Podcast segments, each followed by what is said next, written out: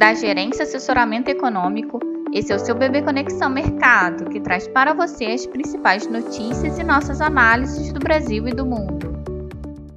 Quarta-feira, 16 de março de 2022. Meu nome é Eduardo Toneto. Vou dar um panorama sobre os principais mercados. Quanto à guerra na Ucrânia, os assessores do presidente ucraniano informaram que as conversações com a Rússia sobre o fim da guerra são muito difíceis, mas que há certamente um espaço para um acordo, acrescentando que as negociações continuar, continuarão hoje. Na agenda econômica do dia, as atenções se voltam para a reunião do FONC às 15 horas e para a coletiva capitaneada por Powell logo em seguida. Apesar do desafio gerado pela crise geopolítica na Ucrânia, de uma economia com início mais lento no ano e um mercado financeiro mais volátil, o Fed deve elencar a inflação crescente e o número apertado da taxa de desemprego como fatores para justificar o seu viés um pouco mais hawkish, né? ou seja, um pouco mais agressivo contra a inflação. No mais, os investidores esperam que o Fed confirme a alta de 25 pontos base, já sinalizado por Powell, mas que também dê algum sinal quanto ao ritmo da intensidade dos aumentos das taxas nas próximas reuniões, que podem contemplar inclusive altas de 50 pontos base. Além disso,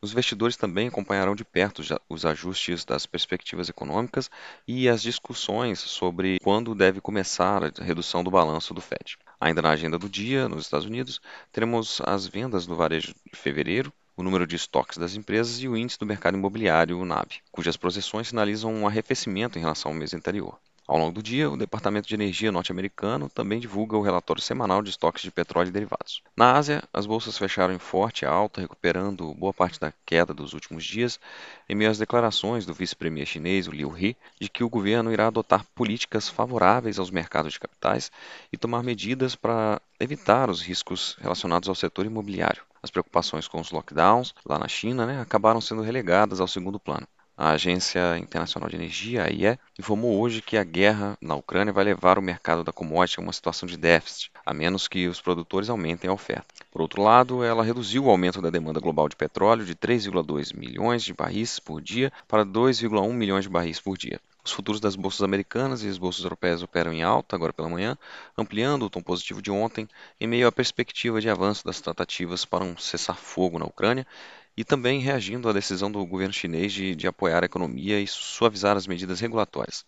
Para hoje, esperamos que os ativos de risco se firmem nesse tom positivo, contudo, salientamos que esse cenário é frágil, uma vez que há incerteza de um cessar-fogo definitivo e que continuam os lockdowns na China.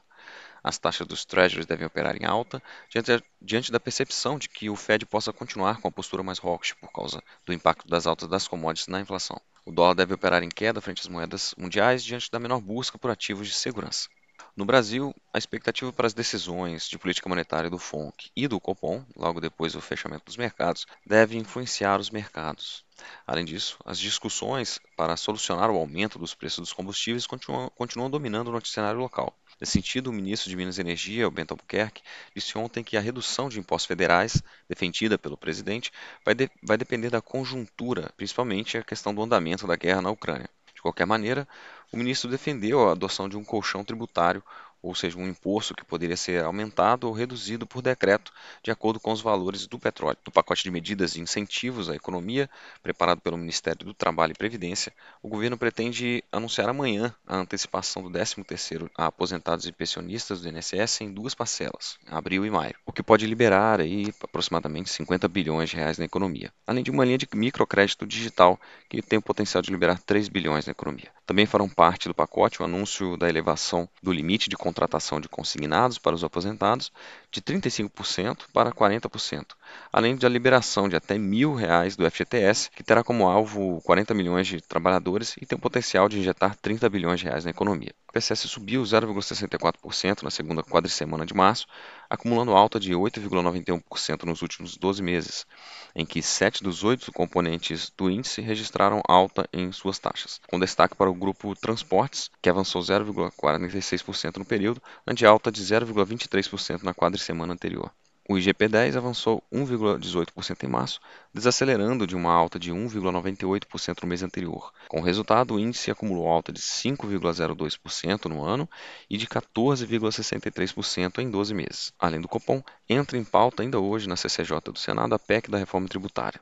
Enquanto o Bacen realiza leilão de swap cambial de 15 mil contratos em rolagem e 4 bilhões de reais em operações compromissadas de três meses. A volatilidade deve continuar ditando a dinâmica dos ativos domésticos, embora na sessão de hoje a expectativa seja de um dia enviesadamente mais positivo, né, em linha com o movimento internacional, que segue a perspectiva de novos incentivos chineses e alguns sinais um pouco frágeis ainda da questão da, do cessar-fogo na Ucrânia. As discussões em torno dos combustíveis e suas implicações aqui para dentro perdem um pouco o, o foco, pelo menos momentaneamente, em meio às expectativas para as decisões de política monetária do FONC e do Copom. Assim, o Ibovespa pode terminar o dia em recuperação, acompanhando seus pares internacionais e as commodities que avançam diante da expectativa de novos incentivos chineses e sinais frágeis de amenização da crise da Ucrânia. A curva de juros doméstica, por outro lado, deve apresentar um movimento de alta, seguindo o movimento das yields dos treasuries, a alta do petróleo e a absorção dos riscos fiscais internos. Um bom dia a todos e bons negócios. Por fim, Lembramos que essas informações refletem somente expectativas e por isso a instituição não se responsabiliza por eventuais perdas financeiras.